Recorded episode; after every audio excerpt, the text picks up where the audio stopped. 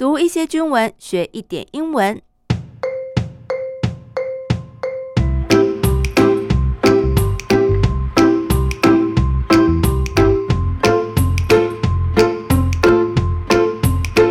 Hello，大家好，我是阿斌妹 MB，欢迎大家来到我的英文手记，陪我一起读军文学英文。一百一十二年的第一单集，马上要带大家关心一则重量级的新闻，也就是我国的义务役兵役制度恢复成一年啦。总统蔡英文在去年年底哦，也就是十二月二十七号召开了记者会，宣布了这一项重大的政策。President 蔡英文 announced that compulsory military service in Taiwan will be extended from four months to one year. Effective on January 1st, 2024。好，announce 宣布，President 蔡英文 announced，诶，总统蔡英文宣布了一件事情，什么呢 ？That 后面就是接这一件事，compulsory military service 义务役 will be extended 将会被延长，extend 延长 from four months to one year。从原本的四个月延长到一年的时间，然后呢，最后又说了 effective on January 1st, 2024。effective 表示生效的， 所以这项政策将会在二零二四年一月一号正式生效。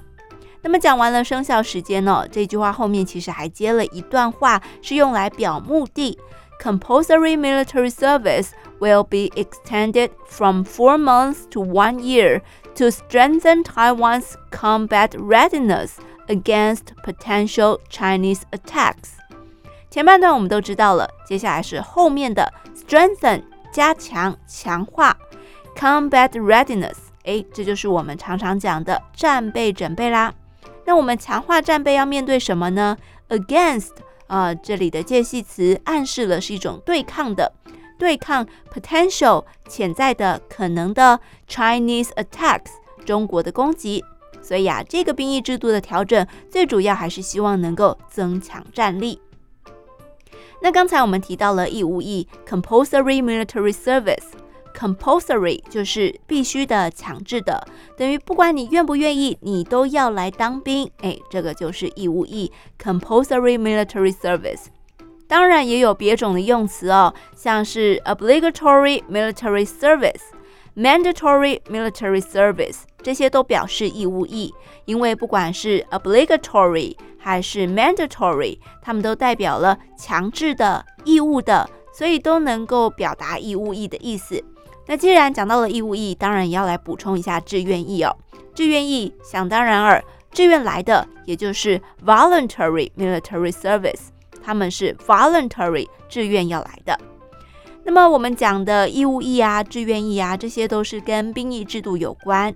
志愿役就是募兵制来的，募兵制 enlistment，动词 enlist 本身就有主动从军的意涵在里面。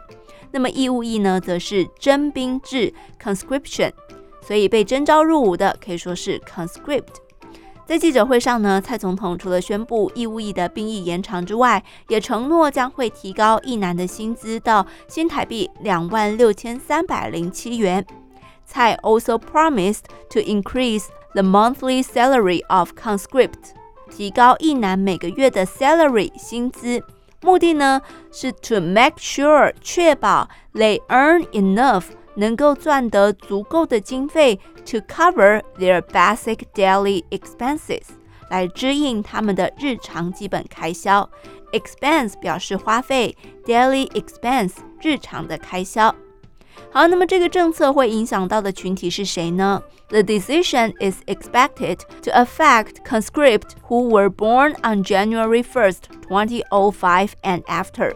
The decision 这项决定 is expected to 被预期、被预料 affect 影响 affect conscript who were born on January 1st. 2005 and after，哎，也就是将会影响到从二零零五年一月一号出生以后的役男，都会受到这个兵役延长制度的影响哦。好的，关于兵役延长的制度，你还有哪些不懂的、想要了解的，都欢迎留言告诉我哦。我是 Amber，我们下次见，拜拜。